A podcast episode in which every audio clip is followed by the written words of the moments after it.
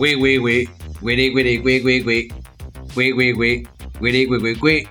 ¿Qué es lo que quiere mi Patreon? ¿Qué va a pedir el princeso? ¿Qué es lo que quiere mi Patreon? ¿Qué quiere mi ñoño fresa? ¡Ay! ¡Que hagan el podcast super chingón! Terere. Güey, güey, güey, güey, güey. Güey, güey, güey, güey. Así es, ñoños, estamos de regreso en el ñoño cast, su programa de confianza para tecnología, redes sociales, videojuegos, apps, cómics, cine, personajes de la serie del momento en realidad aumentada. Eh, series añejas que cumplen hoy 31 años. Eh, más series añejas que llegan a canales de streaming. Criptomonedas que se ponen intensas. Ahora sí le va a llover a Google otro poquito servicios de streaming que quieren innovar. Acuerdos de podcast que nadie pidió y creo que nadie necesita. Decisiones extrañas que toman agencias espaciales mundiales. Y más aquí en el ñoño cast nos presentamos rápidamente. Yo soy arroba Dashnak, su ex compita de sistemas. Yo soy su amigo y camarada cirujano de los podcasts. Bicholón. Y así es, ñoños, estamos de regreso con ustedes y pues aprovechamos para darles las gracias por acompañarnos otra semanita por aquí. Y pues en eso andamos. ¿Qué pedo, bicho? ¿Una ronda rápida, bien rápida o qué onda? No, espérate, habíamos quedado que era.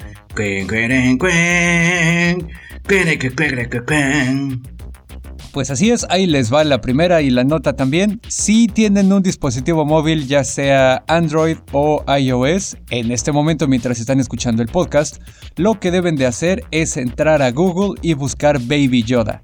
Cuando encuentren Baby Yoda, van a scrollear un poquito para abajo y Google les va a ofrecer la posibilidad de insertar un Baby Yoda de realidad aumentada en cualquier lugar de su casa. Nada más les va a pedir mover el teléfono para encontrar el piso y ahí se los pone, igual que a Baby Yoda. Y ya lo pueden mover, hacer grande, chiquito, lo que sea, y se ve bien chingón y sale mucho más barato que ese juguete que nadie conseguirá para esta Navidad. Exactamente, es como la película donde salía Arnold Schwarzenegger, la del regalo prometido, con eh, Turboman. Exactamente. Eh, a propósito de regalos prometidos, la Agencia Espacial Canadiense se aseguró un asiento en el próximo viaje de la NASA hacia la Luna. Ambas agencias espaciales firmaron un acuerdo que involucra un intercambio científico porque la NASA pretende viajar a la Luna en 2024. ¿Qué le da cada quien a quién? Pues es bien sencillo. La NASA le da, le da un asiento a la Agencia Espacial Canadiense, CSA, por sus siglas en inglés. El chiste ahí es de que se intercambian, además de conocimientos, servicios, ¿no?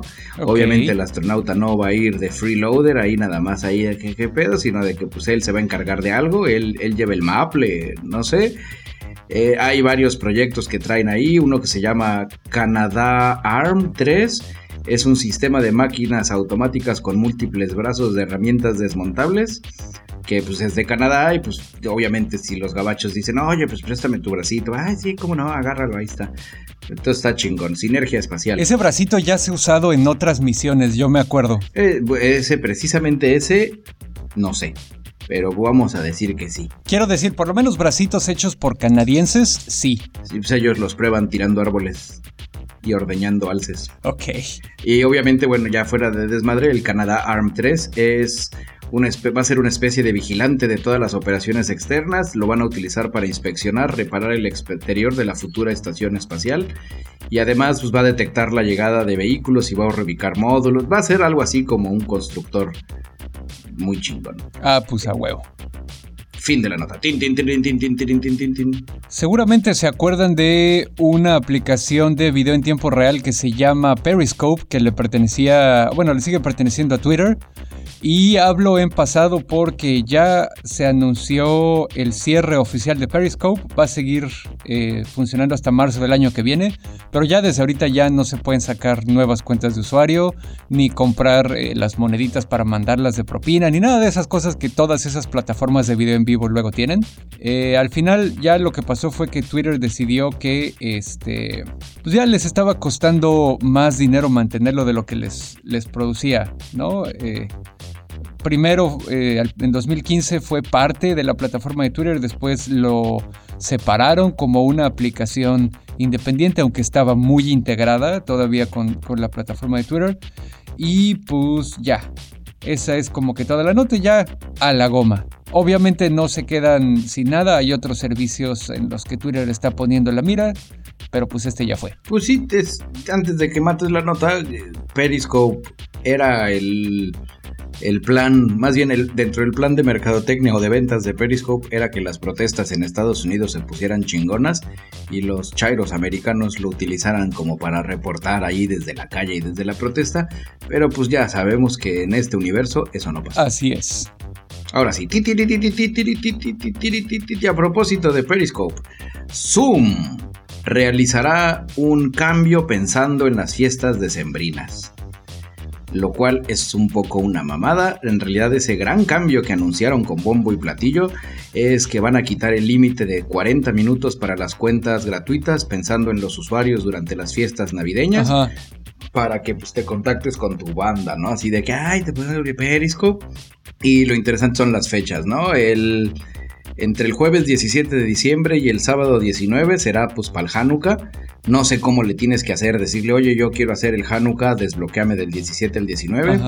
Nochebuena y Navidad será entre el miércoles 23 de diciembre, mi cumpleaños, y el sábado 26 de diciembre. Y en Año Nuevo va a ser del 30 de diciembre al sábado 2 de enero. El chiste es de que, pues sí, va a ser esa mamada, no 40 minutos para los que quieran. Ya saben, guárdense su sana distancia y demás. Eh, la cadena hermana The Verge, que fue la que nos dio esta información, nos dice también que pues, Google Meet hace esas madres ya desde antes y no hay que hacerle tanto pedo. Las llamadas, yo no eso no lo sabía para que veas. Las videollamadas en el caso de Google Meet tienen un límite de hasta 24 horas. Órale, no sabía, nunca se me hubiera ocurrido ponerme a verle la jeta a alguien durante 24 horas seguidas. Bueno, creo que también eso viene por, me acuerdo en su momento leyendo las letras chiquitas de un contrato de esos de uso justo de telefonía, donde si detectaban que estabas utilizando alguna onda de estas como para tener, por ejemplo, ves que el Facebook tiene el puerto desbloqueado en algunos servicios, ¿no? En algunos carriers. Ajá. Si tú dejabas una cuenta de Facebook en tu computadora y te hacías amigo de él en el teléfono y hacías una especie de transmisión en vivo desde tu computadora, pues ya tenías un monitor de circuito cerrado gratis. Órale, glitchers gonna glitch. Y en las letras chiquitas decían que si, que si te detectaban esa madre, pues que te iban a bajar de ancho de banda, pero en fin, ya saben, hagan sus reuniones navideñas por Zoom, Zoom, Zoom. Oye, ¿ya pasó el cheque de Zoom? Eh, estoy ahorita hablando con la gente de. con el Contralor. Ok, a huevo. Eh, bueno, pip, pip, pip, pip, pip, eh, ¿Se acuerdan de esta serie 80-90? Bueno, en realidad fue de principios de los 90 que se llamaba Dinosaurios. ¡Uy, cómo no! No la mamá. Exactamente, aquí en México fue... Soy el nene el consentido, pequeñito y abrazable. Aquí en México fue todo un evento precisamente por esa mamada del nene consentido. Me acuerdo que hasta el 5 sacaba videitos musicales. El rap del nene consentido. Exactamente, que eran extractos y lo que sea. Bueno, eso sí es una onda así como para chavorrucos como nosotros. Si usted, como yo, es persona de riesgo, usted seguramente también compró el nene consentido de plástico con rebabas del mercado. Ah, huevo que podía servir de alcancía. pues al final, la neta, la serie estaba muy buena, manejaba temas no necesariamente infantiles de una forma muy interesante y ya de adulto puedes voltear para atrás y ver que había así como ciertos paralelismos con las drogas o cuando los chavos están empezando a descubrir su sexualidad, un montón de cosas así bien cotorras Total que eh, la serie va a aparecer de nuevo en Disney Plus. No es un reboot, es la misma serie que conocemos, van a subir los episodios. ¿Van a tener la delicadeza de remasterizarlas o así como animal nos las van a dar en 4.3? Es una buena pregunta, yo creo que la van a subir 4.3. pero la neta no tengo información. No sé, señores, señores de Disney Plus, si quieren que les dé mi dinero, pues sí, tengan la modestia, ¿no? De invertirle tres pesitos. Pero pues es que también luego sí, fue lo que le trataron de hacer a los Simpson, güey. en las primeras temporadas que estaban en 4.3 las trataron de cambiar a 16.9 y le dieron en la madre, güey. Se estaban perdiendo cosas de la pantalla. Al final acabaron regresándolas a 4.3. Eh, ¿qué te digo? Bueno, ya no nos hagamos corajes. Ay, ahora sigo yo. Este, a propósito de Twitter, Twitter está, bueno, Twitter obligará a borrar publicaciones de conspiración contra vacunas a los usuarios. Eh, Twitter cambió sus políticas de publicación con la liberación de las vacunas contra el coronavirus COVID-19 y será más severo que nunca. Órale, eso está chido. Sí. Porque justo ahorita acaba de llegar a mi grupo del chat de WhatsApp de aquí de donde vivo, ya sabes, el famoso chat de vecinos. Un vato que primero que nada está violando las reglas de ese chat porque ese no es para tonterías, ni para cosas personales, ni para violines, ni para oraciones. Pero empieza con vacunación letal. Oh no. Se acerca un momento crítico en la historia de la humanidad, un cambio programado por la élite y aceptado de forma sumisa por la masa. La vacunación de la COVID. Todos los indicios. Ah, no mames, ya me duele la cabeza y escucho mis neuronas morir nada más de leer esa pendejada. Sí, no sé. Me, recordó al trailer de la película que, que no sé si ya salió. A ver, déjame rápido reviso. Sí, creo que ya salió. El 10 de diciembre salió. En Rusia al menos. La película se llama Songbird, que trata algo así de las locas aventuras del mundo con el COVID-24 o una onda así. Ok. Ahí luego les comparto el tráiler en ñoñocast.com. A huevo. Recuerden, ñoñocast.com, su blog de confianza.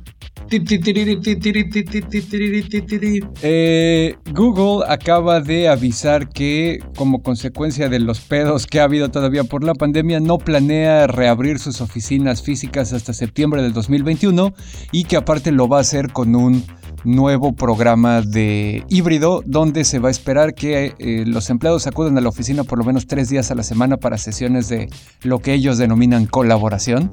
Total que van a ser esos tres días y el resto de la semana de trabajo los empleados van a tener la opción de elegir si quieren ir a la oficina o trabajar desde casa. ¿Qué te digo, mi estimado Dashnak? Al menos no los mudaron a Plaza Google, Ese chiste extremadamente local es patrocinado por nuestros amigos de Ah, ¿verdad? No los voy a quemar. Bueno, ustedes disculpen, sí es un chiste demasiado local, pero ya saben, ¿no? Godín, simio no mata simio, esos godines necesitan un poco de alegría. A huevo. En fin. El Bitcoin se dispara y supera el hito de los 20 mil dólares. ¿Te acuerdan hace algunos muchos años cuando alguien les dijo, deberías de comprar un Bitcoin? Están requete baratísimos y van a ser el futuro. Pues en tu cara yo del pasado eres un pendejo. Ya llegaron a 20 mil dólares cada cochino Bitcoin. Llevan, llevaban ya varios años donde subía y bajaba y se desplomaba. El miércoles de esta semana por fin se logró los sueños de los bitcoineros. 20 mil cochinos dólares. Ya cuando eh, estoy leyendo esta nota, el día de hoy, 2017 de diciembre, y había subido ya un 6% al momento de que se escribió la nota, ¿no? Entonces, igual y si ya estamos en el futuro y se desplomó otra vez, usted dispense, señor don dueño del Bitcoin, pero si usted tiene un Bitcoin, tiene usted 20 mil pesos en su cartera digital, 20 mil dólares en su cartera digital. Que son como, digo, 400 mil pesos. Ándale, pejesos. En notas de cosas que nadie pidió y seguramente a nadie le interesen, seguramente si se mantienen al día con sus chismes, sabrán que el príncipe Harry y su esposa Meghan Markle, que son, eran parte de la realeza de Reino Unido, se separaron de sus labores y responsabilidades como parte de la realeza y ahora quieren vivir como panchitos normales, manteniendo por supuesto el nivel de vida que les daban los impuestos de los ciudadanos de Reino Unido. Y, comiendo sangre de niños porque su, dieta reptiliana no puede cambiar. Exactamente. Pues bueno, eh, desde el principio dijeron, sí, vamos a trabajar como ustedes los panchitos cualquiera, pero pues no, de ninguno de los dos acabó siendo Godín.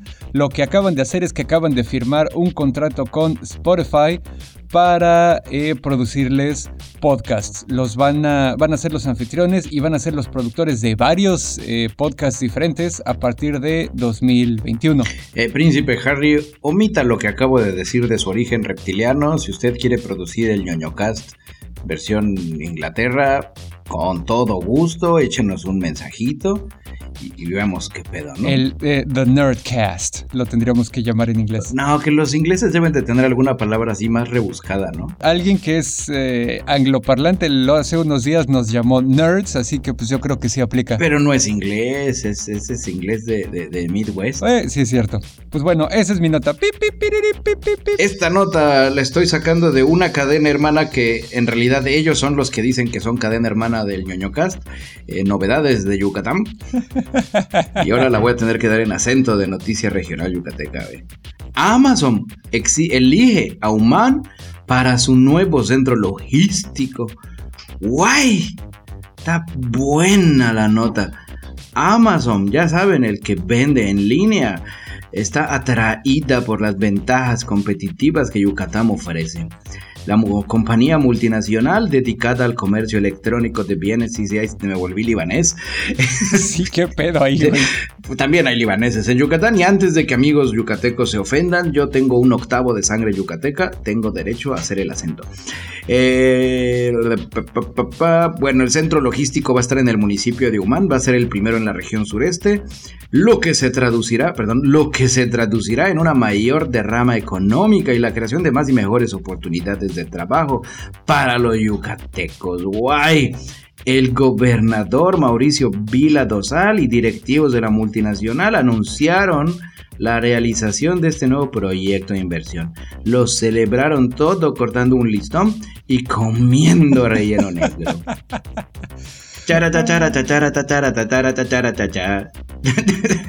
Oye, ahí a ver cómo les va, porque en Estados Unidos ahorita Amazon ha estado teniendo un chingo de pedos por violaciones constantes y sistemáticas a los protocolos de seguridad y a las leyes laborales.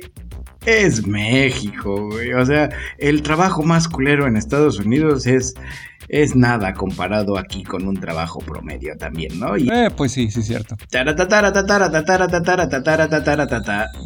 No, y se veían bien bonitos todos. Hubieras visto a Miller Hull, de gente de Miller Hull Partnership, B. el Harbert, con su guayabera de lino, todos así elegantes, firmando su documento. ¡Hala! ¿En qué momento nos convertimos en un podcast regional? Esta sí, como esta es ronda rápida de Yucatán, esta cierra con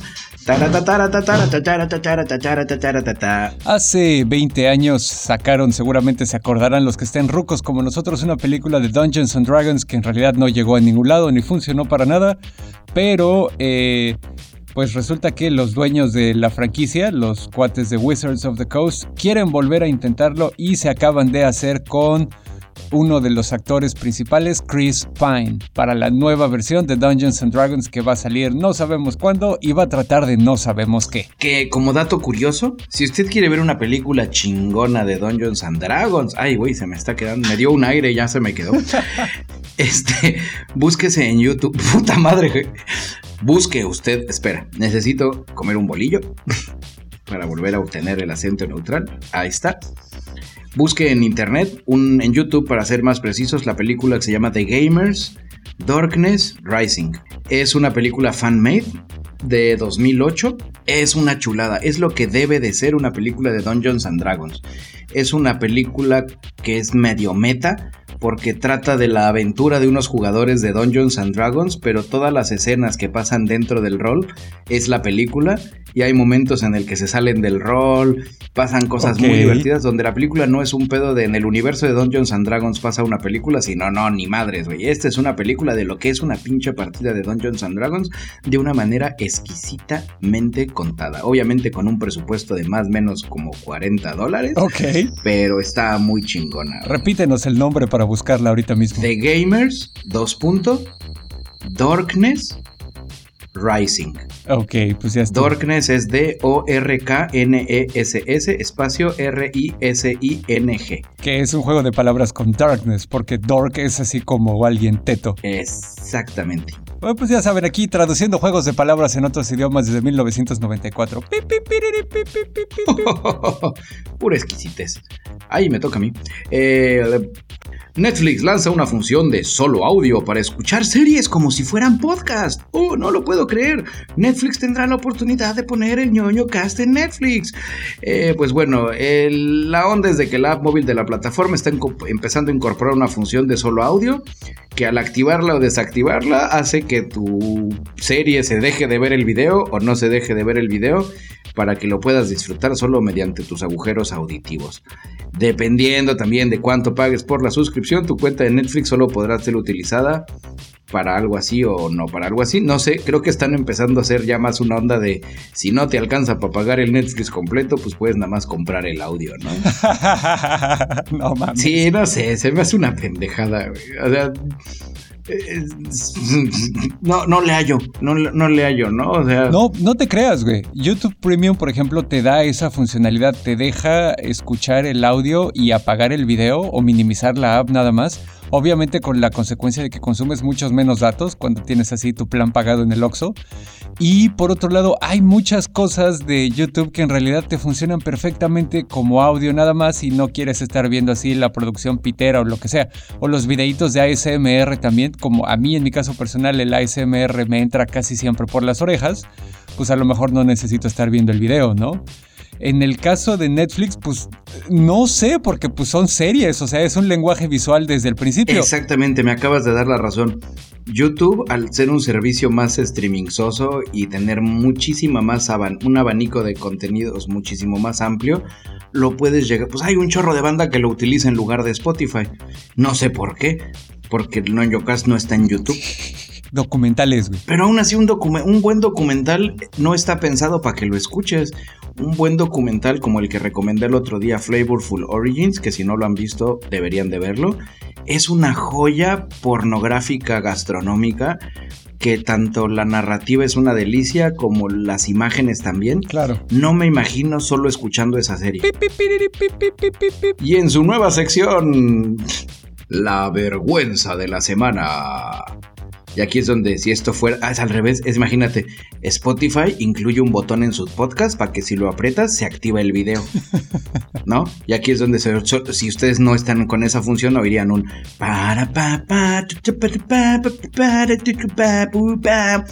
y no están viendo los super imágenes de gente que fue la vergüenza de las semanas anteriores. Así es. Porque si una cosa no está hecha para un medio visual, no va a jalar, así como si una cocha no echa, echa, echa ya el plátano, chicheñor.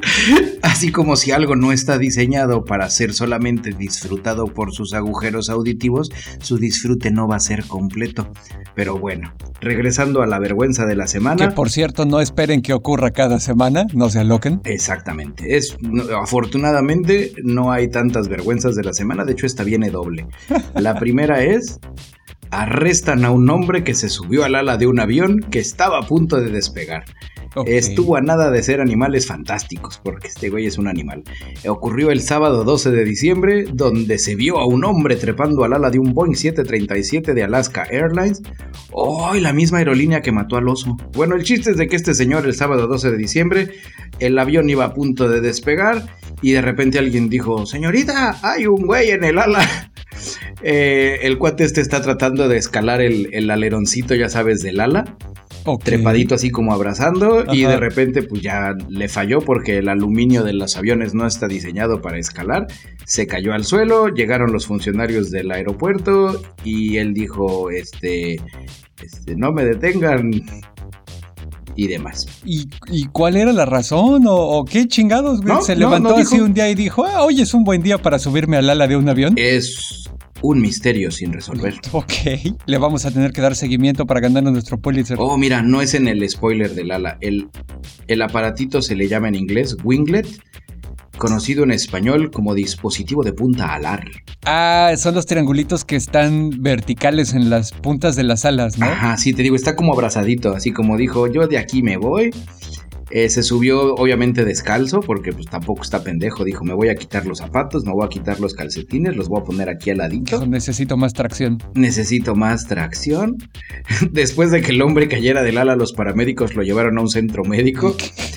La policía sospecha si esto tendrá que ver con el uso de drogas o quizá algún problema mental, dos teorías bastante distintas. Ok.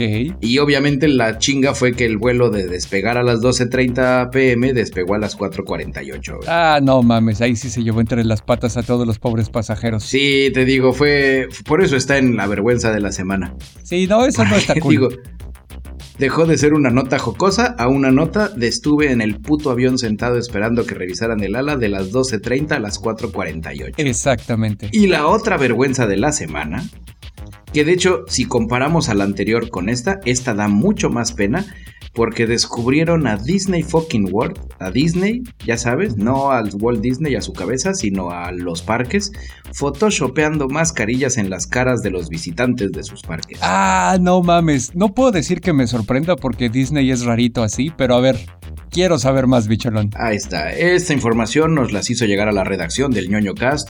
WDW News Today, en medio de comunicación incluido en, deberíamos de tener ya un nombre, ¿no? Ñoño Broadcast Company Foundation News Worldwide. La NBC. Ándale, la NBC. Mejor conocida en el bajo mundo del periodismo como la NBC Futuro Premio Pulitzer del 2020. A huevo. O 21, si es que este ya se nos fue. Bueno, el chiste es que algunos de los visitantes de Disney World en Florida se dieron cuenta que Disney estaba photoshopeándoles mascarilla en sus fotos de atracciones en Buzz Lightyear's Space Ranger Spin, en el parque de Magic Kingdom y en Dinosaur. Ya sabes, esas fotos donde te tiras así en el en algo y te toman la foto y te la venden, pues sí, te las ponen. Lo interesante aquí es que no les echaban muchas ganas al Photoshop, porque pues había, había unas mascarillas digitalmente con proporciones exageradas. Ok. Obviamente es la noticia se difundió y Disney dijo que había puesto fin a la práctica de que estas mejoras, entre comillas, eran parte de una prueba, entre comillas, y de nuevo alguien dijo, entre comillas, probamos la modificación de algunas fotos de las atracciones en respuesta a solicitudes de los visitantes. Y ya no lo estamos haciendo, ya seguimos contando con que los visitantes traigan sus propias mascarillas, no teniendo poniéndoselas nosotros. En fin. Ok, está bien rarito, está bien rarito ese pedo, güey. Sí, no, no entiendo, no, no sé, porque ni siquiera es una onda de que, ah, sí, Disney mandó brochures y les puso fotos de Photoshop. O alguien está tomando fotos y tienen ahí este chip 5G que a tus celulares les ponen tus fotos de filtro de mascarilla. No, nomás era así por hacerle a la mamada, güey. Órale. Sí, no sé. No, pues sí. Es, es algo sin sentido o alguien de la, de la Cofepris gringa les dijo, a ver, voy a revisar tus fotos de tus chingaderas, porque les ha de haber dicho, a ver, dame tus circuitos. Y ellos, no, no sirve. Este, bueno, entonces, ¿cómo le hago para ver que tu gente traiga mascarillas? Ah, pues las fotos de los parques, de las atracciones. No sé, es una pendejada. Señores de Disney, a menos que nos compren y nos incluyan en el catálogo de Disney Plus Latinoamérica, vamos a seguir Vamos a seguir qué. Ah, es que nos censuró Disney. Ah, ya. Este, al menos que ustedes nos incluyan en el catálogo, vamos a seguir dándole seguimiento a este tipo de notas que difamen sus cochinas prácticas. Pues sí, eh, Disney tiene fama de que es así como rarito para muchas cosas. Al, principio, cuando Walt Disney todavía vivía y era el, creador de la compañía y lo que quieras, el cuate era así súper conservador, eh, vieja escuela machista, homófobo, etcétera, etcétera, etcétera. Entonces el güey tenía así como lineamientos muy claros y aparte también eso mezclado con, con la idea, ya sabes, de los 40, de los 50, de los 20 incluso, de, de, de que las cosas tenían que ser family friendly ¿no? Había como que muchas cosas que no se decían o no se hacían o no se mostraban o, que estaban prohibidas o lo que sea. Y aunque ahorita no es así porque se han esforzado de alguna manera por verse más incluyentes, que nos queda claro que es una maniobra por dinero, siguen teniendo idiosincrasias bien raras los güeyes de Disney. ¿Qué te digo? Y no solo los de Disney, yo ¿eh? creo que la cabeza de Walt Disney está inmiscuida en otros negocios. Voy a platicarte haciendo un combo manera, de manera magistral. A ver, a ver. ¿Cómo es que Twitch está baneando en pleno 2020. No, de hecho tiene cierta razón, pero no le termino de agarrar el pedo de por qué lo están haciendo así. Eh, Twitch está baneando el uso de las palabras simp, incel y virgin. Ok. A lo que en español es simp, incel y virgen. Son las mismas palabras, nada más las pronunciaste diferente. Tanto para que nadie las diga, ni streamers ni, ni no streamers, ¿no? Que son viewers. Eh, yo la neta no sabía de esas palabras. Bueno, sí, dos, incel o incel y, y virgen. Virgen, pues es más que obvio, es un tema de que eh, por el homenaje a la Virgen de Guadalupe y el cierre de la basílica, Exacto. Twitch dijo, pues nosotros también vamos a fomentar el pedo de que no truenen cohetes en la plataforma. Ahora, el tema de incel, incel son los que son involuntariamente célibes todos conocemos alguno, y que luego le agarran cierto, cierta tirria, ¿no? A las muchachas. Y en el caso de Simp, es algo así como un incel que está abogando por el tema de voy a buscar tu atención y, voy a decirle a todos los güeyes de la secundaria que detengan este corazón gigante para pedirte públicamente ser mi novia y que no tengas más que decir que sí por el tema de la presión social. y luego dicen que no, y ya sabes el clásico de no, amigo, ella no te merece. Lo cual es una mamada, ¿no? el equivalente digital de mandarle la mitad de tu renta a chavas streamers con poca ropa, ¿no? Oh, a propósito de, junto a este mame de que está baneando esas tres palabras, está también mandando un código de vestir al puro estilo de Walt Disney para los streamers sin importar su sexo. Ok, eso está bien. Digo, si los van a oprimir, que los opriman parejo, güey. Exactamente, porque la opresión es lo de, eh, opresión es de New Black, dirían los de Twitch. Exacto. El nuevo código de vestimenta que prohíbe a los streamers aparecer a cuadro con poca ropa, sin importar si son hombres o mujeres. Órale. Ajá, guiño, guiño. Se acabaron los y las calientañoños entonces. En Twitch porque en Facebook, uy, ¿qué te digo? Facebook no va a matar a la gallina de los huevos de oro, güey. Por algo ya abrimos el canal y por algo ya te agendamos la cirugía. A huevos, sí. Por cierto, ñoño, escuchas, ya tenemos este Facebook, el maligno triunfó. Ya está el ñoñocast ahí, no hemos subido episodios, vamos a utilizarlo más bien como un medio de comunicación alterno para poder tener contacto con ustedes, para publicar ahí los links para que puedan escuchar el programa y para también facilitar el proceso de evangelización semanal. Así es, somos como una iglesia evangélica, pero sin dinero, y nos gustaría que con su apoyo podamos poco a poco hacer crecer esta comunidad, que ustedes con un simple clic no tengan que ir y copiar el link y compartirlo en su Facebook, sino simplemente compartir la publicación, etiquetar a sus amigos para que esta comunidad crezca. Eso de crecimiento, y aquí esto se vuelve político, esos logros ya se están viendo porque los firmamos ante notario. Queremos hacer público nuestro agradecimiento a los patrons que nos han estado apoyando desde mediados de noviembre. Gracias a ellos, ustedes pueden percatarse que desde hace uno o dos episodios, Bicholón ya no está sonando dentro de una cubeta, porque gracias a ellos pudimos lograr la adquisición de un micrófono relativamente decente. Las licitaciones se llevaron conforme a todo lo que dictan las ñoño transparencias del Consejo de Adquisiciones ñoñoil y obviamente también pues compramos a sobreprecio más cosas. No, no es cierto, no compramos nada más. De todas maneras, sí, muchas gracias a todos. De verdad, es, es un gusto no sonar dentro de una cubeta. Y bueno, ya, ya verán luego las demás sorpresas, ¿no? Muchas de esas sorpresas ya las saben los patrons. Si a usted le gustaría saber esas sorpresas, pues debería de sumarse a esa enorme comunidad. Se pone cotorrón.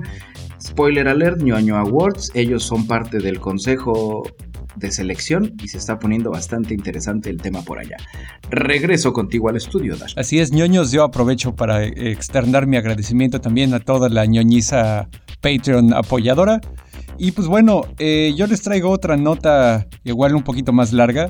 Y la nota también. Ay, te va a censurar Twitch, Dashnak, no puedes decir más larga. Bueno, yo les traigo otra nota. ¿Se acuerdan seguramente que en el episodio pasado, que fue el episodio 21, si no me equivoco, hablamos de que le estaba poniendo a Facebook una demanda que todavía no sabíamos si iba a prosperar, ni si se iba a ejecutar, ni nada, en la que le acusaban de prácticas monopólicas y le pedían que se deshiciera de otras propiedades como WhatsApp o Instagram.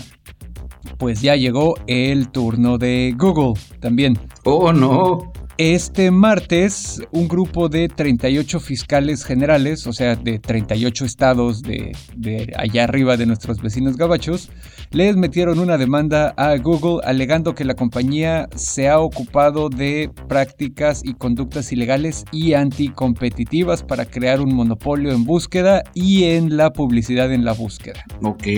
Eh, pues al final aquí les voy a leer las declaraciones de él. Pues es su modelo de negocios, ¿no? Pues, es, sí, no. Su modelo de negocios es la búsqueda y la publicidad adentro de la búsqueda. Su modelo de negocios no es ser anticompetitivo. Pero... No sé. Es es regresar a la época de la guerra de los buscadores. No, es que, ok, bueno, no, no necesariamente están hablando de hacerle algo al buscador. Aquí la onda es que eh, Google se asegura de hacer un montón de cosas para que solo use su búsqueda. Lo que decía la otra vez, por ejemplo, si eres un fabricante de hardware que hace un dispositivo con Android, tú puedes usar Android sin pedos porque Android se supone que es software libre, es el proyecto AOSP. Android Open Source Project. Pero si quieres que tu dispositivo tenga el cosito ese de certificado por Google y que te deje instalar la Play Store, YouTube, Gmail, etcétera, todos los servicios, tienes que tener ciertas cosas, como que la búsqueda por default sea Google. Ok. O, cosas como de ese estilo. Te digo, aquí leyendo las palabras de el fiscal general de Colorado, un panchito que se llama Phil Weiser, Dice, las acciones anticompetitivas de Google han protegido sus monopolios en la búsqueda general y han excluido a sus rivales, quitándole a los consumidores los beneficios de las elecciones competitivas, retrasando la innovación y destruyendo a los nuevos competidores o sus posibilidades de expansión. Esta demanda busca restaurar esa competencia. Pero ahí también digo, no sé, creo que si el teléfono no te permite más que usar, o sea, yo como fabricante acepto la condición de Google, me dan mi estrellita de mi, certificación uy, Mi teléfono solo puede funcionar en Google y hacer todo con Google y todo lo demás. Yo como usuario puedo decir, no, pues yo no quiero eso y me compro otro que no me dé eso, que me dé menos restricciones. O sea, creo que al final sí se le están mamando un poco porque el usuario es el que puede decidir o no si se la deja ir allá. O sea, ahora que acabo de remudarme de Google Chrome porque consume demasiada memoria y he regresado a Safari con su nueva versión súper mejorada, no, me, no, no sentí tanto el cambio como la última vez hace 2-3 años que lo intenté hacer por las extensiones de Chrome, la integración con el teléfono y todo lo demás. Pese a que mi teléfono es Android, y en el teléfono sí estoy navegando con Chrome, no he tenido esa onda de, de sufrirla, ¿no? Así de que, ay, es que no se me sincroniza esto. Pues bajas ahí una extensioncita, le pones acá y al final de cuentas sigues encontrando la manera.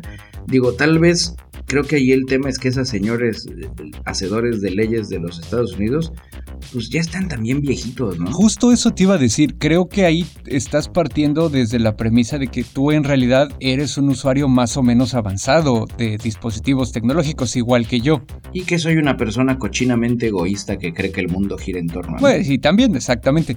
Pero aparte de eso, de que tú eres un usuario eh, pues bastante avanzado de computadoras y puedes ahí picarle y hasta que quede este asunto, está la otra también, güey. No hay como que muchas competencias en el área de búsqueda. O sea, en el área de búsqueda tienes Bing, que es una mugre, y ya, güey, y tienes todos los otros buscadores que mencionamos eh, en algún otro momento, ¿no? Entonces ahí sí como que no hay muchas alternativas porque precisamente a esto se refiere la demanda. No es que tenga amarrados a los consumidores, sino que destruye y se asegura de que no haya competencia antes de que la competencia nazca por eso no hay alternativas. Hubo un movimiento hace unos años de desarrolladores de Android que empezaron a hacer toda una suite de aplicaciones igual para Android que eran software libre y que eran para el navegador y para el correo y lo que sea por si no querías utilizar los servicios de Google. Pero pues pasaba lo de siempre, quedaban bien limitadas. Pero es que es lo mismo, porque la gente es huevona. Ay, soné super white chican. Este, antes que me malinterpreten y, y, me empiecen a criticar por mis tenis fosfo-fosfo. Ajá. Eh, en el caso, por ejemplo, de los buscadores, la gente también utiliza el servicio de Google porque es el más cómodo, no es porque sea el mejor, güey. Es porque el que ya se tomó la molestia de a lo largo de los años indexar y hacer todo el desmadre. Si Bing le metiera tres pesitos más a sus campañas publicitarias, le metiera un poquito más de fierros a sus buscadores, nos diera un algo más que dijeras, ah, no mames, este no sé, no les voy a hacer la tarea dándoles una idea, pero no sé, voy a ponerlo. Este funciona con la mano izquierda. Ah, no, es que chingón, porque Google solo funciona con la derecha. Y este lo puedo usar con las dos manos. Ah, oye, y al mismo tiempo se encargaran de que la gente supiera que, oye, Bing también funciona con la mano izquierda pues la competencia no estaría tan culera, Digo, Microsoft intentó entrar al mercado de los teléfonos móviles y le fue de la chingada, no porque Google fuera y les dijera, tú eres el malo, o les hubiera les, les escondió la tarea o les tiró la mochila a la basura, güey. Fue porque su producto era una mierda, güey. Sí, la neta sí. Mismo caso con... Es, es como si regresáramos al pasado y los iPods siguieran siendo el futuro y la onda super cool y dijeran, Apple, no puedes tener tú el monopolio de los reproductores de MP3. Y diría, pues, güey, no es mi culpa que los demás estén culeros, güey. Si la gente compra los míos es porque están chingones, güey. O sea, en el caso de Google, le están cagando. Contrátenme como su abogado defensor. Y a propósito de, así por mera curiosidad, ¿todo esto tendrá algo que ver por el tema de que el señor Trump ya va de salida y Biden va a entrar? ¿O cómo va el pedo? Pues esa era un poco la segunda parte de mi nota. Yo creo que sí va por ahí. Eh, tanto, digo, la semana pasada que le tiraron a Facebook, ahora que le tiraron a Google, seguramente próximamente le van a querer tirar a Amazon también o a Apple. Me da la impresión de Pero Amazon no, güey, porque Amazon ya va a abrir en un mamo. Ah, sí, sí, cierto, guay.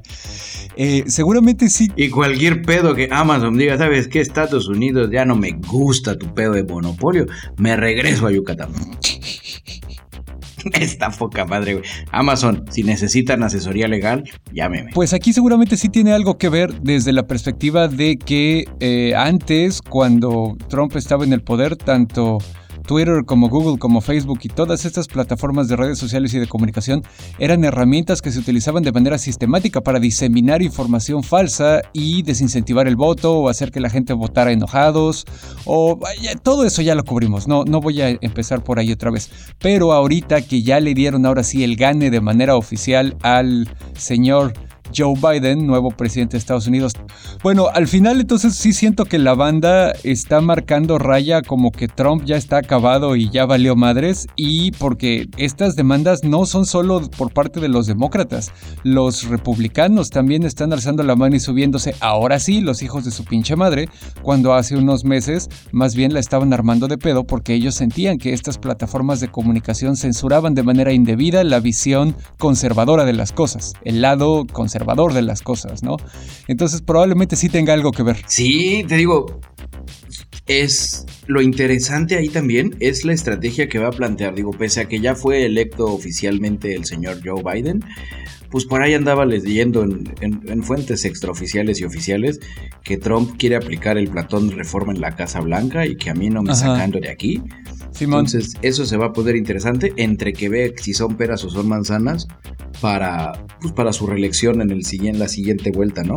Que como dato curioso sería el segundo presidente en Estados Unidos en la historia, pues iba a decir moderna, pero fue en 1800 y feria el anterior, que, perdí, que gobernó un, un term, un, un periodo, perdió la reelección y regresó luego para la venganza del Jedi. Si a ustedes les gustó este episodio con así bastante geopolítica y noticias interesantes y son nuevos en el ñoño cast, les recomendamos que se regresen al ñoño cast episodio 17 de Fourth T. La mexicanización de Estados Unidos es inminente. A huevo, ahí es donde explicamos también cómo funciona el sistema electoral gabacho.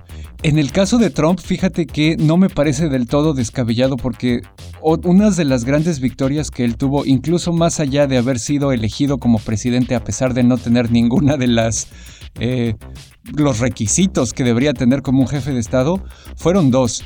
Número uno, el haber creado de manera exitosa una burbuja que a estas alturas del partido ya es irrompible y que también es invulnerable a la crítica. Una burbuja de desinformación y de rompimiento con la realidad objetiva reportada por los medios de verdad, ¿no? Él básicamente ya es capaz de crear su propia historia y decirla por sus huevos. Y eso le puede ayudar en su intento de eh, elegirse de nuevo. Pues los Trump no, no, no le voltearon la cara al final, ves que Fox News los negó como Juan negó a Jesucristo tres veces, les dio la vuelta y ellos dijeron nos vamos a juntar y haremos nuestro propio medio de comunicación más republicano, más de derecha, con mujerzuelas y juegos de azar escondidos. Exactamente. Y lo mismo pasó con las redes, ¿no? Que ya están migrándose todos a una red social única y exclusivamente de los republicanos.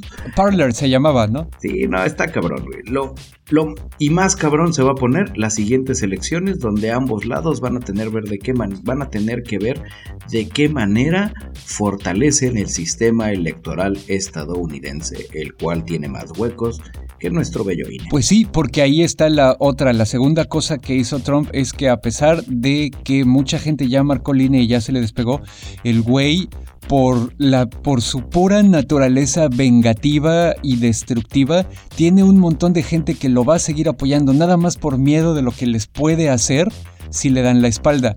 Entonces, de alguna manera secuestró también el Partido Republicano y pues ahora no es el Partido Republicano, es el Partido de Trump, o así era. Vamos a ver eh, cómo, cómo evoluciona el asunto, pero pues también varios, por ejemplo, está interesante que uno de los güeyes que está firmando esta demanda contra Google también es un cabrón de Texas que estuvo apoyando a Trump para meter las demandas por los supuestos fraudes electorales que no hubo tales, eh, de todas maneras, ¿no? Entonces, como que no sueltan el hueso completamente todavía. Güey, estos episodios deberíamos invitar a David Letterman o a ondas así como más para.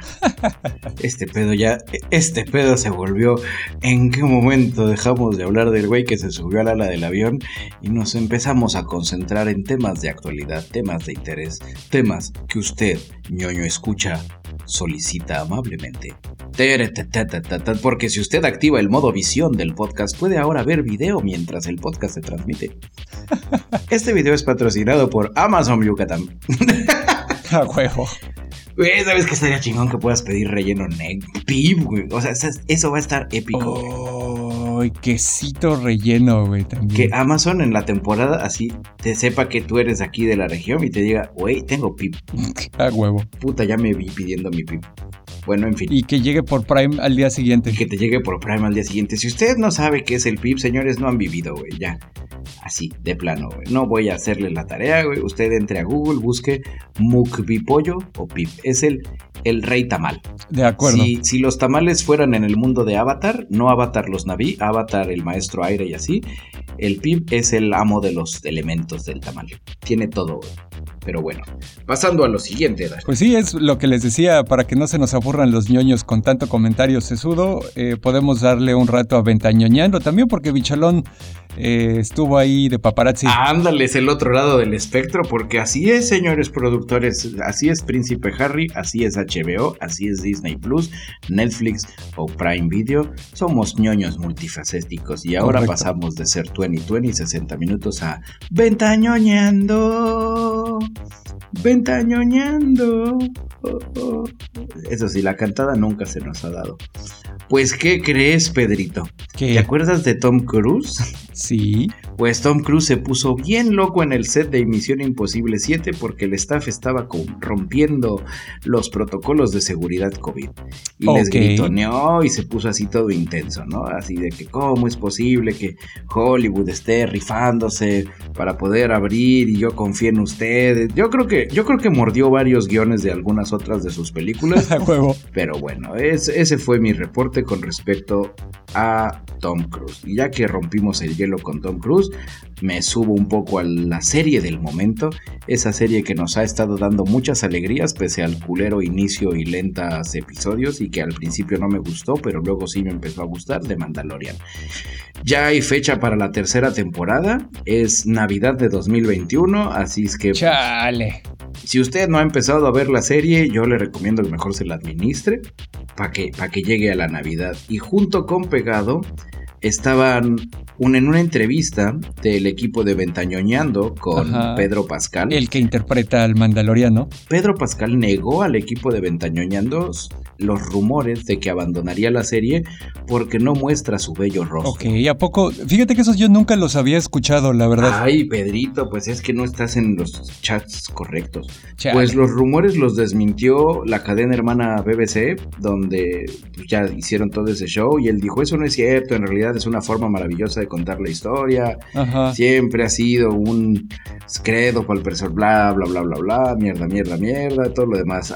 ajeno a esa onda de los rumores, los rumores también estaban porque muchas de las escenas decían que no era que no era él, que él nada más llegaba y doblaba la voz. Eso, eso sí lo había escuchado. Y pues obviamente él dijo, pues sí, güey, yo no brinco y no sabe volar y no me aviento, güey, pero pues es obvio, ¿no? Que iba a pasar algo así, güey. de las cosas que sí se confirmaron es como en el episodio de la semana pasada, Believer o el creyente, pues vamos a empezar a ver ya más veces el bello rostro de Pedro Pascal. Así es, mientras va evolucionando su personaje de alguna manera, ¿no? A lo mejor ya se vuelve menos fanático. Y pues sí. Porque que no se nos olvide que en, la serie de Mandalorian la razón por la que no le vemos la cara y no se quita el casco es por una onda de fanatismo religioso. Incluso hay otros mandalorianos que consideran a la gente de su secta fanáticos, ¿no? Pero bueno, eso está chido. A ver, y a ver, Pedrito, a ver, Dashnakcito, Dashnak Chapoy. A ver. Por ahí me enteré que fuiste a desayunar con Henry Cavill. Ay, pues sí, la verdad es que me iba a presumir una nueva tarjeta de video que se compró, la Nvidia que cuesta 60 mil baros ahorita. Eh, pero pues sí, ahí me contó que, que, se lastimó, que llegó de hecho así como que medio dolorido, ya sabes. Me contó que se había lastimado mientras estaba filmando la nueva temporada de The Witcher. Órale. No, qué pero su cara está bien. Sí, no, no, no, su, hermosa cara sigue, sigue radiante como el sol de otoño. Y sus brazos también, con esos brazos que, que solo de pensar en ellos uno se siente seguro. Y pues ya para darle en la madre aventañoñando, porque la neta nos sentimos bastante incómodos, los Simpson el día de hoy cumplen, o sea, el día de hoy, y por el día de hoy me refiero a ayer, porque esto seguramente lo están oyendo el viernes, y si no voy a dar la fecha correcta, el día 17 de diciembre cumplieron 31 años desde la primera transmisión de la serie al aire en Fox, ahora parte de Disney. Órale, es, si no me equivoco, la serie que más tiempo ha estado al aire, ¿no? En toda la historia de la televisión. Creo que sí. No estoy seguro si Chabelo sigue teniendo el récord. Fuera de desmadre, creo que sí tenía en familia. sí, güey. A lo mejor solo entonces en toda la historia de la televisión gabacha. Serie de televisión más larga del mundo, a ver. No, Guiding Light tiene el récord de 72 años. 72 años, no mames, eso es la vida de alguien. ¿Y de qué trata esa madre, güey? Puta, no sé, güey, de Guiding Light, güey, de una luz que te guía. Y es como novela. Tiene más de 18 mil capítulos. Órale, si la banda se trauma porque se ponen a ver todos los episodios de One Piece. Sí, y ahorita nada más para quitarme las espinitas voy a buscar rápido en familia con Chabelo. Oye, la madre vive en Chicago, Illinois. Ahí nació. No mames, que Chabelo no es mexicano. ¿He vivido engañado toda mi vida? A ver. Ok, ahí les va. En familia con Chabelo de... ¿Qué pasó, cuate?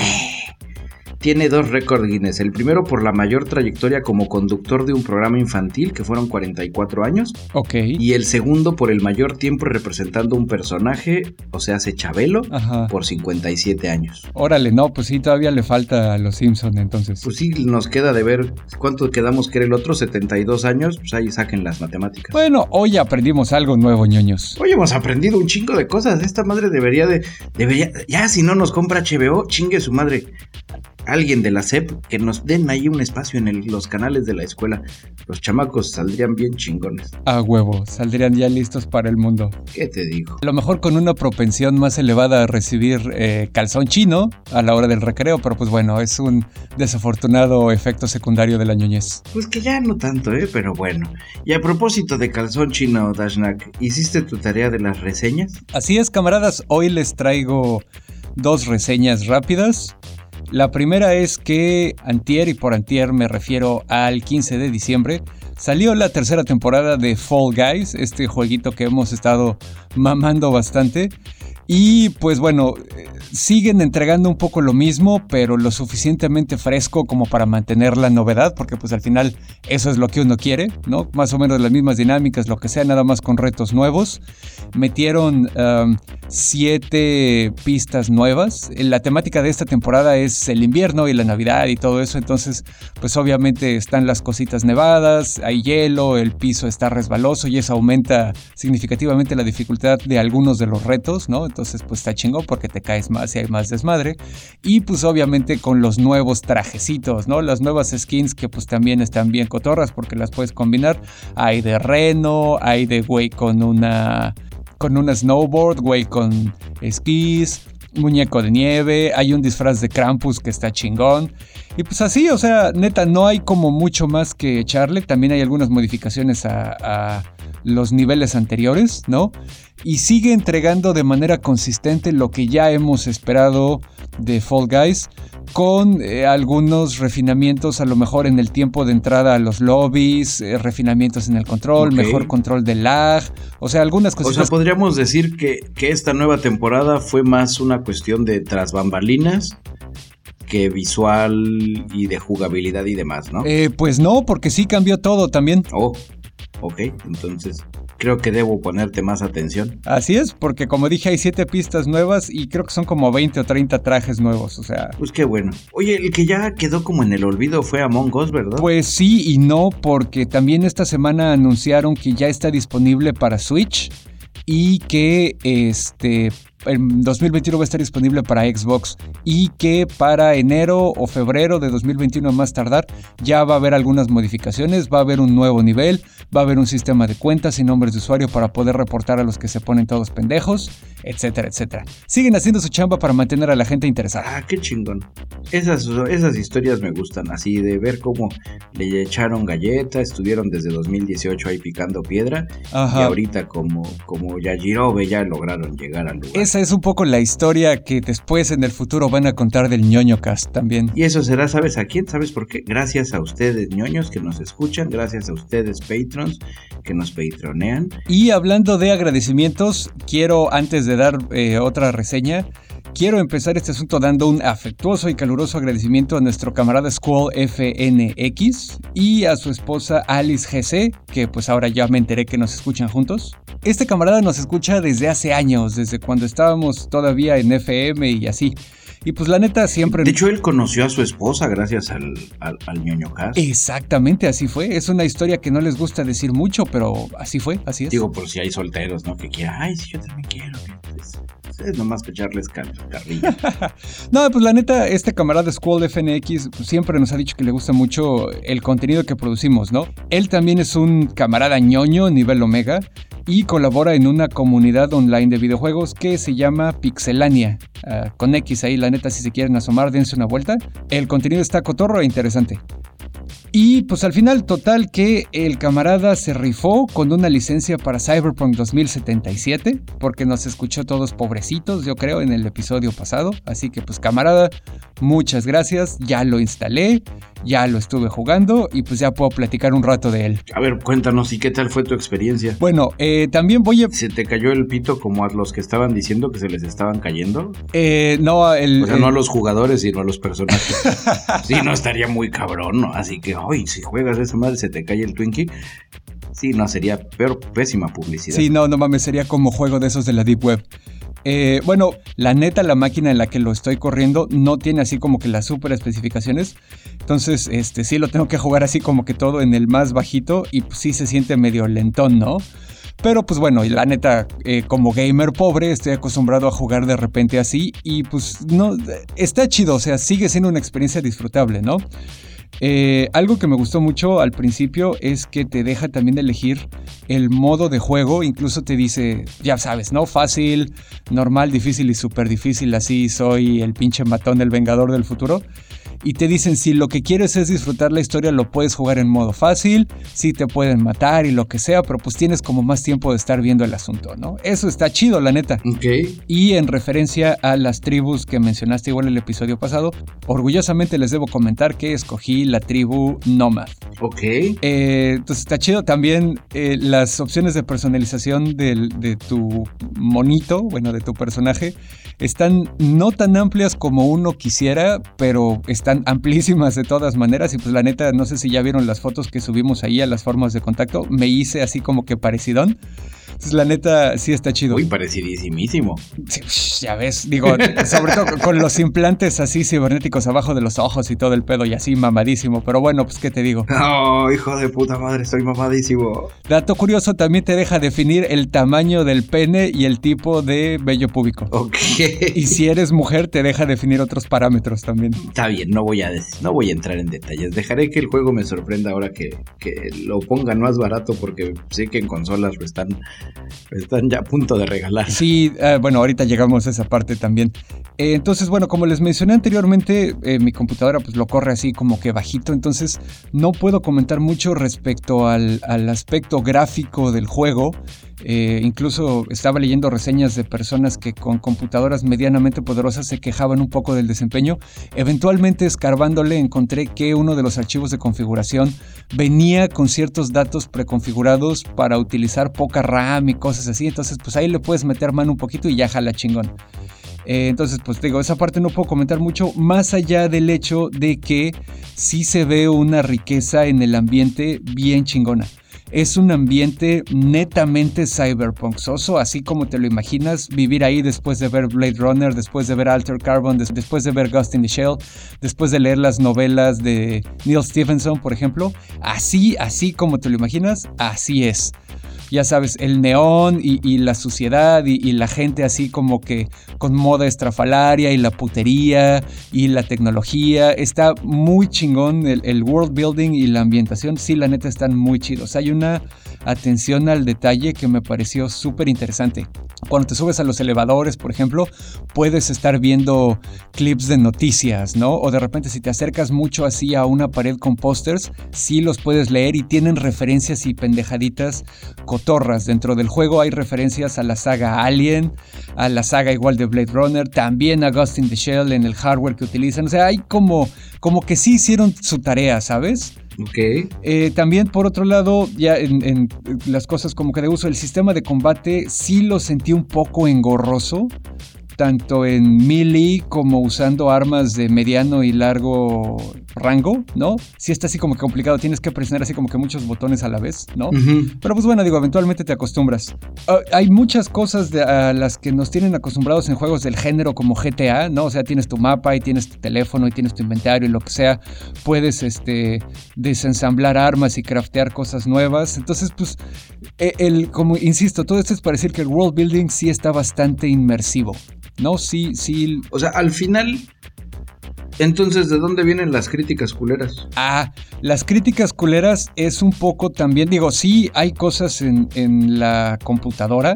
Lo que te digo de que a un computadoras medianamente poderosas sí les está costando trabajo correrlo y son cuates que están acostumbrados a que a lo mejor todo lo pueden correr en los settings altos, ¿no? Del juego. También de repente hay algunos glitches que ocurren, tanto gráficos como de inteligencia artificial, o sea, de repente sí se queda así como que atorado el modelo del personaje o lo que sea, pero más, más de todo este desmadre tiene que ver con las consolas. Okay. Ya salió un poco a la luz que estos cuates de CD Projekt Red eh, no probaron tanto como debieron el juego en las consolas de generación pasada, o sea, el PS4 y la Xbox One. Y más bien los probaron en la PS5 y la Xbox Series X, donde sí jala toda madre. ¿No? ah, no, pues sí, sí, con, con consola de última generación. Exactamente, uno esperaría que sí jalara bien. Digo, desafortunadamente no todos, no todos tenemos suelditos de 40 mil, 50 mil pesos que nos permitan comprarnos uno esta Navidad. Ay, sí, necesitamos un sueldito de 50 mil pesos con esto, pero bueno. Y que nos lo paguen después de jugar 18 hoyos los sábados. A huevo. Coco, combo breaker. Sí, no mames, hoy estamos on fire. Total que eh, las consolas de la generación pasada sí les está costando trabajo. Las texturas no están cargando chido. Hay lag entre que metes así un comando en el control y el juego lo registra. Y, en general, pues sí, como que no están jalando tan chido de esa perspectiva.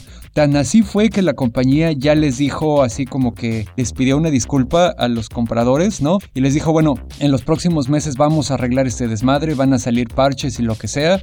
Y si no, eh, pues también les dio la oportunidad de solicitar un reembolso a los compradores de consola, no a los de computadora, porque el de la computadora pues no viene tan madreado, el de computadora es normal. Es pedo tuyo que tanto fierro le traes a tu computadora. Exacto, no, y también que no se nos olvide que ya la mayoría de los juegos pues si salen casi casi en, en versión beta, ¿no? Y los, los arreglan completamente dos o tres eh, actualizaciones después, desafortunadamente.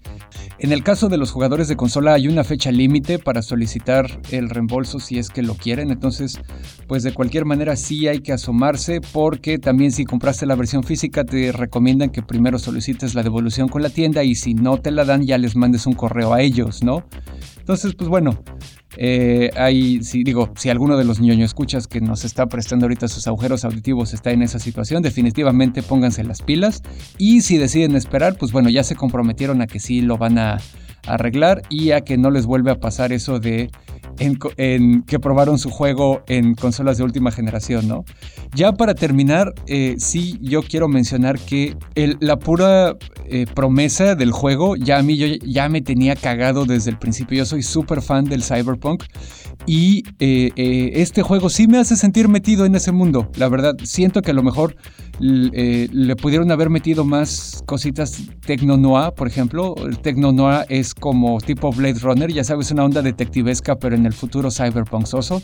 Pero eso ya es como, pues estoy siendo pedante nada más, ¿no? Porque es algo que nunca prometieron ellos en el juego. Ellos prometieron un, algo tipo GTA en un futuro cyberpunk soso distópico.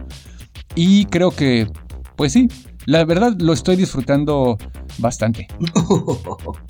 No, qué chingón. Es, es bonito regresar a, esto, a esta onda de poder jugar. Digo, me pasó algo similar con, con Destiny 2 que pues ahorita también no he tenido chance de jugar, pero pues es de esos juegos que, que te llenan, que te entretienen, que te demás. Así es. Y bueno, pues, ¿qué te parece si porque estoy ahorita revisando nuestros tiempos, no, como dicen en la televisión, en los medios, la gente de producción nos indica que, que ya se nos está acabando el tiempo y como ustedes saben, el tiempo de los podcasts es valiosísimo, ¿no?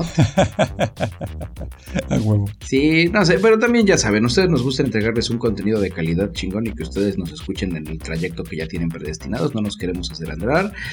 La recomendación que les traigo el día de hoy que es igual, creo que es una recomendación de esas coincidentes que fueron al unísono. Sí, de acuerdo. Es una serie, la encuentran en Netflix, hay cuatro temporadas. Y una película interactiva. ¿Perdón? Hay cuatro temporadas y una película interactiva. Oh, yo no sabía esa parte. Ajá. A ver, oye, ¿por qué no me dijiste que había una película interactiva? Sí, es que esta me la recomendó mi novia y está aquí al lado y ya le estoy, estoy empezando a quejarme sobre por qué no me dijo de la película interactiva. La cosa esta que le estamos hablando se refiere a Unbreakable Kimmy Schmidt. Y está bastante cotorra, es, es de esas series refrescantes Digo, yo sé que la semana pasada les recomendé Mister Iglesias, se me olvidó decirles que era una mini super mid season esta última temporada, pero pues tienen otras dos para ponerse al día. Kimmy Schmidt hay suficiente material como para cerrar el año riendo de una manera inteligente, es un humor bastante bien logrado, no a un nivel humor inglés de súper inteligente y rebuscado, referencias de la cultura pop noventera bastante accesibles, nada más allá, unas muy buenas actuaciones. Correcto. En los episodios que llevo ya vistos de la primera temporada, un sorprendente desarrollo de los personajes, donde no son personajes unidimensionales desde el episodio 1 hasta el final, sino de que van creciendo, van aprendiendo, se van enriqueciendo. Me pudo parecer de una manera súper jocosa cómo caricaturizaron a la clase alta neoyorquina. Ajá. Literal, o sea, es caricaturizarlos en la en el sentido de la palabra más estricto. ¿Qué te digo? Es es, es, una, es una muy buena serie para ver si no tienes nada más que ver. Sí, la escritura de la serie es muy inteligente. Yo sí ya la terminé y sí, eh, todas esas impresiones que tienes no, no decepcionan. Los, los personajes sí evolucionan muy chingón, se vuelven entrañables, eh, se vuelven presencias súper fuertes en la serie, no está cargando todo el peso la protagonista nada más, ¿no? Eh, las referencias a cosas de la cultura pop viejita, como dijiste, también jalan bien chingón, tienen un chingo de chistes locales recurrentes que van saliendo y dejando y utilizando durante las cuatro temporadas. El mensaje está, o sea, porque hay un pseudo mensaje que está muy cagado. Sí, ampliamente me subo contigo 100% al, tren del mame y la recomiendo igual que tú, es una chingonería para reírse. Solo diré Pinot Noir. y bueno, con esto, ñoños, yo creo que ya nos vamos despidiendo. ¿Qué pedo, bicho? Pues yo creo que sí, el reporte mandaloriano de esta semana, el episodio de la semana anterior estuvo muy chingón. Este viernes, o sea hoy, es el último episodio. No vamos a hacer comentarios, vamos a dejar que la serie termine, la verdad va muy fregón. Probablemente hasta el episodio número 23 demos una reseña ya total de la totalidad de la serie. Así es que por mi parte es todo, yo soy su amigo y camarada cirujano de la radio Bicholón. No olviden seguir al ñoñocast en facebook.com diagonal el nonocast, Instagram el nonocast o en la página web ñoñocast.com. Y yo fui arroba Dashnak, su ex compita de sistemas.